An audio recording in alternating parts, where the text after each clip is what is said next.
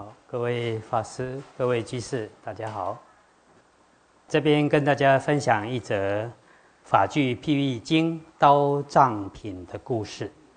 这故事是出自《大正藏》第四册五百九十一页中栏到下栏。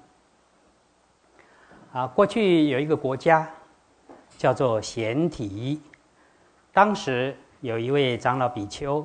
长久卧病在床，身体非常瘦弱，大小便就拉在病床上，全身又脏又臭，都没有人去探望。佛有一天带着五百比丘去看望他，就问他：“你卧病这么久了，都没有人来看你吗？”他说：“没有。”佛又问他。以前你身体健康的时候，你是不是曾经去看望过病人，照顾过病人？他说从来没有。佛就说那就对了，你因为过去没有造善的因，所以你今天得到这样的果啊。佛很慈悲，吩咐比丘们轮流来照顾他，为他做粥。但是这些比丘们看到这位病比丘全身又脏又臭，因而对他起了嫌恶的心。佛知道这种情形之后，就请第四天把热水端过来，佛亲自用金刚之手为这病比丘擦身清洗。这时候大地震动，大放光明。大家看到这种情形，感到非常震惊，一时之间，气氛极尽严肃。国王、臣民还有鬼神等无数人，纷纷到佛前恭敬顶礼，向佛陀说：“佛陀，您是世间最尊贵的导师，是三界之中无与伦比的天人师啊！”福德智慧已经具足了，为什么还委屈自己，亲自为这位又病又瘦又脏的比丘来擦身呢？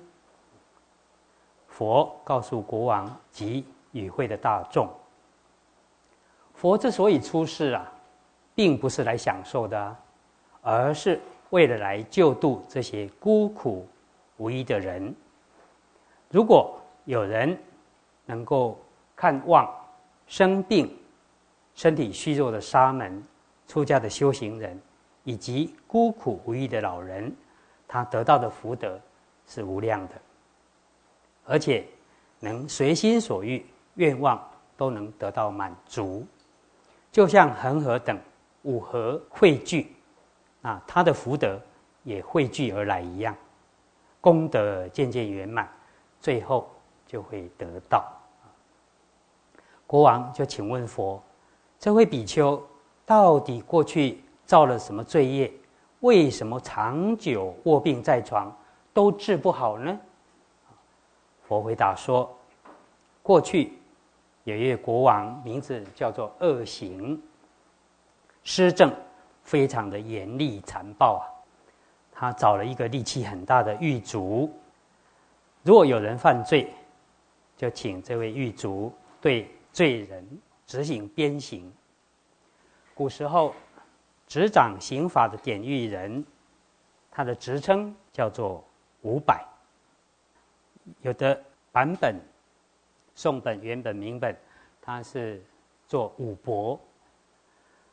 那五伯这是个职称，并不是那个人的名字啊，是执掌刑法典狱人员的职称。这个五百。经常假借国王的威严权势，总是自作主张，随他心情高兴，办事应对。有时候显得非常冷酷，有时候又显得仁慈宽厚。凡是遇到罪人，便趁机索取贿赂。如果有人给东西的话，他就鞭打的轻一点。如果得不到的话，他就把人家打得皮开肉绽。结果全国上下大家都引以为苦。那时有一位有德性的贤人被人家诬陷，啊，伍佰要鞭打他的时候，他就跟伍佰说：“我是佛弟子，我根本没有犯任何的过失，我是被人家诬陷的啊，希望你能够稍微宽恕一下。”哎，伍佰这时候倒是。慈悲心大发，虽然挥舞着鞭子啊，但是都没有打中在贤者的身上啊。后来五百命中之后，因为过去所会种种恶行而堕到地狱，遭受种种的鞭打，痛苦万分。地狱的罪报受尽了之后，又转生到畜生道，转到畜生道也经常被打。啊经过了五百多世，畜生的罪报受尽了，最后转生为人啊。虽然转生为人，但是也经常多病，苦不离身。佛就说，当时的国王就是提婆达多，五百就是这位病比丘，而当时的贤者就是我，啊，就是佛。我过去被这位狱卒。就是五百鞭刑的时候，他网开一面。由于过去是他与我结下这个善缘，所以今生我亲自来为他洗身。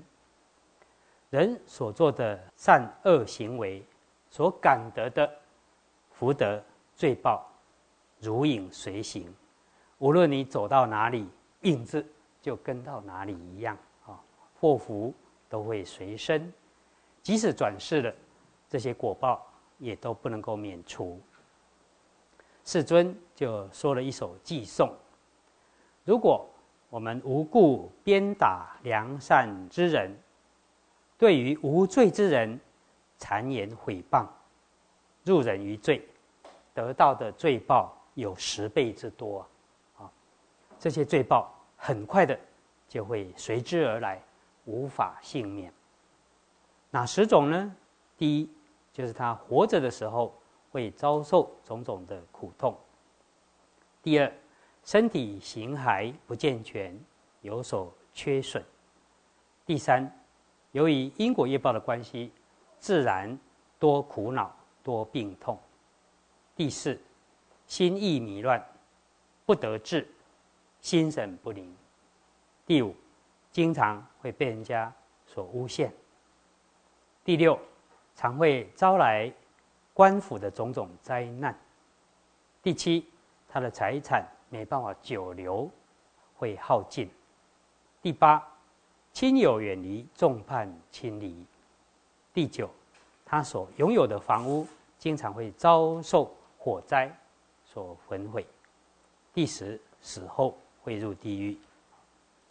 当时，病比丘听闻佛这个寄送，以及过去所造的罪业，也了解了他与佛之间的因缘，刻骨铭心深切反省，结果，哎，当下种种的病痛就痊愈了，身体得到了安稳，心也定下来了，很快就证得阿罗汉。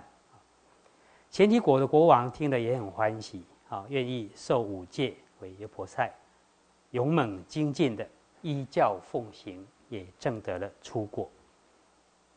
这个故事有几个地方值得我们反省的。第一，佛说，如果能够照顾瞻视病比丘，或者是照顾病人，那就好像瞻视佛一样，啊，跟看到佛供养佛是得到同样的功德。那位病比丘因为过去从来没有去照顾病人，所以自己生病以后也没人照顾。那我们反省自己啊，我们是不是经常以慈悲心、柔和的态度来看望病人、照顾病人、照顾孤苦无依的人呢？有没有种下这个善缘？第二，我们不要为了一时心直口快，没有小心的求证，就对忠良之人妄加罗织罪名，无中生有，入人于罪。我们如果能够多一点善念，多一点慈悲，跟大家广结善缘，而这些善缘很可能将来就会得到好的果报啊！希望我们大家都能够好好留意自己的心念跟行为。好，今天简单以这些跟大家共勉。